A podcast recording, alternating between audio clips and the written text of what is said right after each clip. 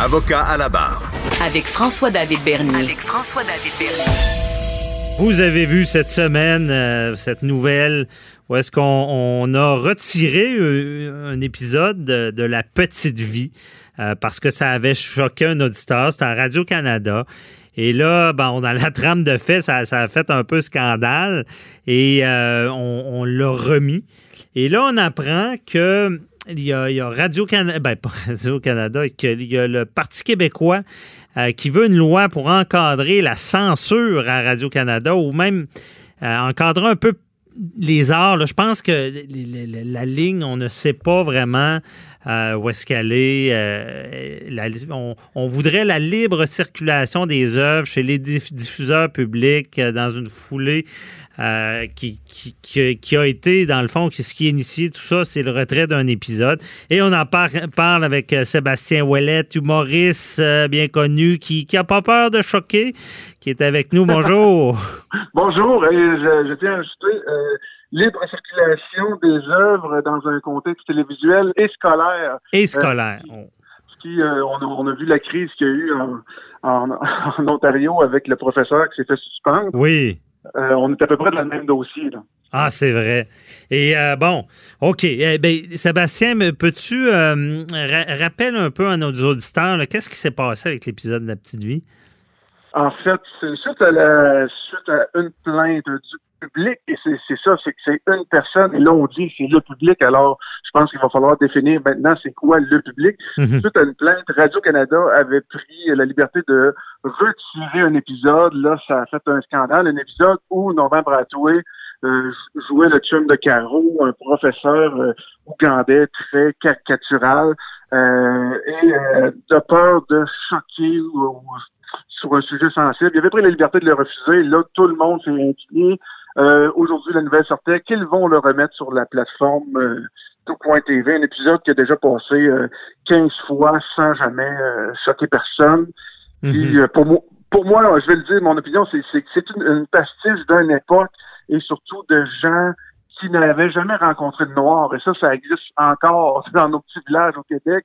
C'est des gens mal à l'aise qui savent pas comment agir, comment parler, parce qu'ils n'ont jamais rencontré de personnes d'origine ethnique. Alors, c'est une super belle pastiche de la société. Mhm. Je crois que ça doit être vu comme ça. OK. Dans le fond, c'est le malaise. c'est ils jouaient le malaise là, des gens qui ne savent pas comment agir, qui ont qui ont jamais rencontré, c'est ça, de, de personnes ethniques. Et c'est encore une réalité aujourd'hui. Puis là, ben oui, puis là, ça a été perçu comme une forme de racisme? Ça pourrait être offensant en fonction des propos, mais c'est clairement des gens qui ne savent pas comment s'exprimer parce que c'est leur premier contact et c'est c'est grossi, c'est énorme, c'est grossi, mais mais oui, ça pourrait être offensant pour certains, mais si on tombe là-dedans, j'ai fait quelques recherches, euh, là, on se met à enlever euh, deux, trois chansons de la traverse. Après ça, on se met à enlever quelques sketchs d'RBO, un film québécois dont le titre, c'est le mot qui commence en N. Ouais. Euh, puis un, un œuvre de Yvon Deschamps qui euh, parle euh, le mot N avec le mot black qui suit, euh, qui est pour moi un des numéros du mot qui a contribué à faire avancer les pensées et à faire Ben oui, les gens. Je l'ai écouté, ce numéro-là, puis c'est- quelqu'un qui prend ça au premier degré, évidemment, et, et déchire sa chemise. Mais le deuxième degré est excellent pour dénoncer quelque chose. Pour dénoncer, si tu prends le temps de, de, prendre le temps d'écouter le message, ben, le message, c'est sont pareils comme nous. C'est ça le message qui passait là plusieurs années.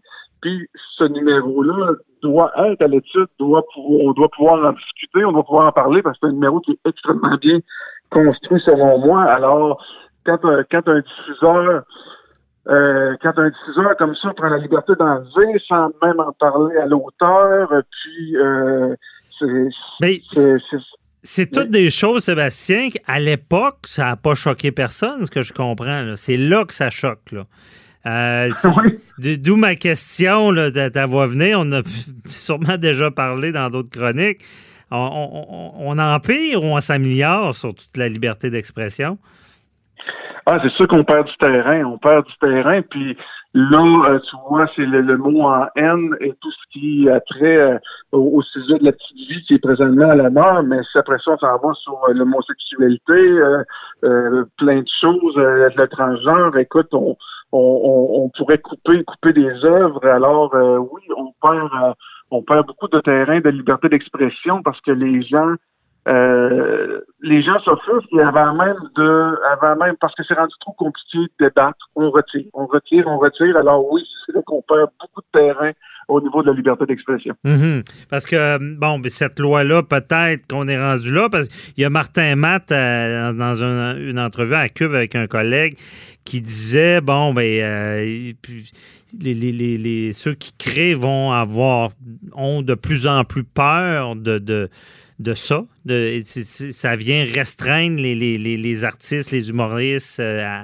à, avoir une sorte de liberté artistique?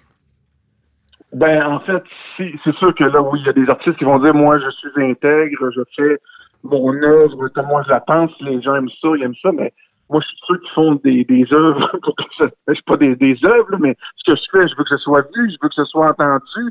Alors, si on tombe dans un mode euh, ça passera jamais, il n'y a jamais personne qui va diffuser ça. Euh, oui, on vient de censurer beaucoup de, créateurs parce qu'à chaque fois qu'on entend une histoire comme ça, ben on voit tout ce qu'on peut plus se permettre. Puis il y a, un danger que, que des futures créations ne se rendent pas quand ils peuvent être nécessaire à dénoncer, à conscientiser, et c'est là que c'est dommage. Oui, parce que toi, j'ai vu tes, ben, tes, tes, numéros, puis tu n'as pas peur d'aller quand même loin des fois, mais euh, entre moi puis toi puis nos auditeurs, as-tu une crainte? Parce que tout à l'heure, tu, dis, on, dit le mot qui commence par N, on a, peur de le dire en, en ondes. Euh, tu, dois quand même avoir une crainte quand tu parles de, personnes de couleur, de, religion. Euh, tu, dois te freiner, là. Oui, euh, totalement. Puis je, je m'en cache pas du tout. C'est sûr que je retourne et retourne les formulations de phrases pour finir par pouvoir passer mon propos euh, en étant edgy, mais sans être censuré. Ça fait que c'est mm-hmm c'est plus d'effort qu'écrire le gag en, tant que tel. Écrire le gag, c'est facile pour moi, mais le mettre de la manière qui va passer, que le degré va être compris par, ça, ça, finit plus. Euh, J'imagine. Mais est-ce que, est-ce que justement on est rendu là, là, ça prend une loi? Qui va nous ben, encadrer? Moi, je pense que du côté éducatif, oui, euh, parce que justement, le mot dont on a parlé, ça reste mon opinion. Oui, je sais que c'est extrêmement blessant pour certaines personnes, mais de faire comme si ça avait jamais été existé, de, dire que euh, ce, mot-là n'a jamais été employé, puis que oh, maintenant on ne prononce plus. Euh, dans un contexte éducatif, je crois qu'on qu'on doit c'est comme banaliser tout qui s'est fait dans le passé, puis essayer de l'effacer comme si ça n'existait pas. Euh, ça, c'est sûr que je, je serais pour qu'il y ait une loi pour encadrer ça. Pour ce qui est des œuvres, à partir du moment où, une œuvre, est, je sais pas, est diffamatoire, euh, porte à la haine, il y, a, quand même des règlements contre ça qui empêchent de faire quelque chose qui est totalement gratuit ou diffamatoire. Mais si c'est une satire, une pastiche qui est bien fait, ça prendrait une loi pour protéger les créateurs. Puis moi, je pense à euh, une émission qui est très crue, très ancrée dans la réalité. Il y a Télé-Québec qui m'entend dessus.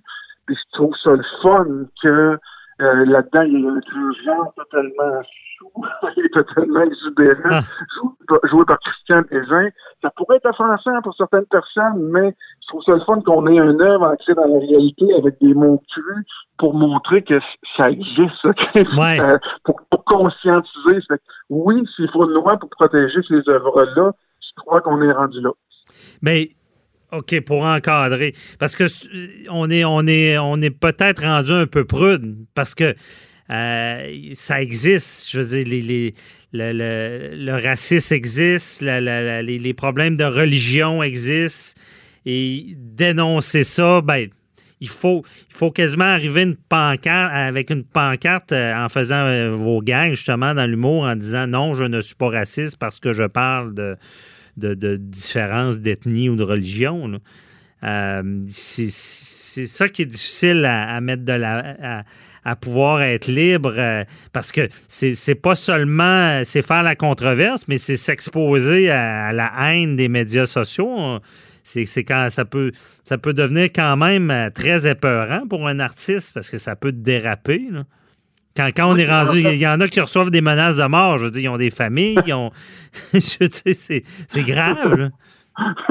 oui, ben en fait, que peu importe où, on prend position, que, que ce soit dernièrement, j'ai pris position euh, envers les anti-masques, envers les pro-Trump. Euh, puis euh, c'est ça, les commentaires qu'on peut recevoir sont assez épeurants. Et là, quand les procès sociaux se, font directement sur les réseaux sociaux, c'est assez épeurant, mais en, même temps, c'est ça qu'on on est rendu trop cru parce que des fois, il n'y a pas mieux que le vrai monde pour expliquer la situation. Puis pour un artiste de, de se censurer ici et là, on on trouve pas notre point en, prenant de la, en, allant de la dentelle. Mm-hmm. On avait, on en avait déjà parlé tous les deux que moi, j'ai une photo de moi déguisée à l'Halloween avec un blackface.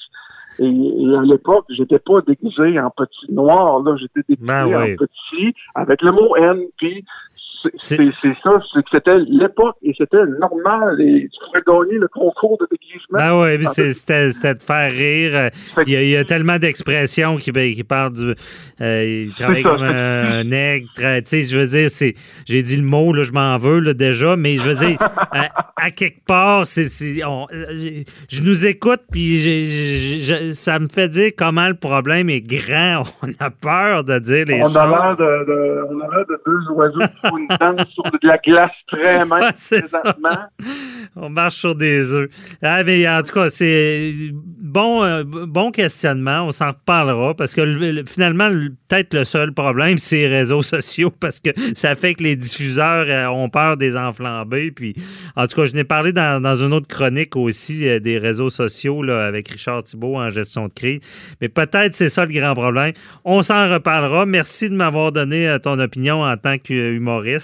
Mais euh, on, se repart. Merci, Sébastien. Ben, voyons voir où il y aura le projet de loi, parce que je pense, que malheureusement, on est rendu là. On est rendu là.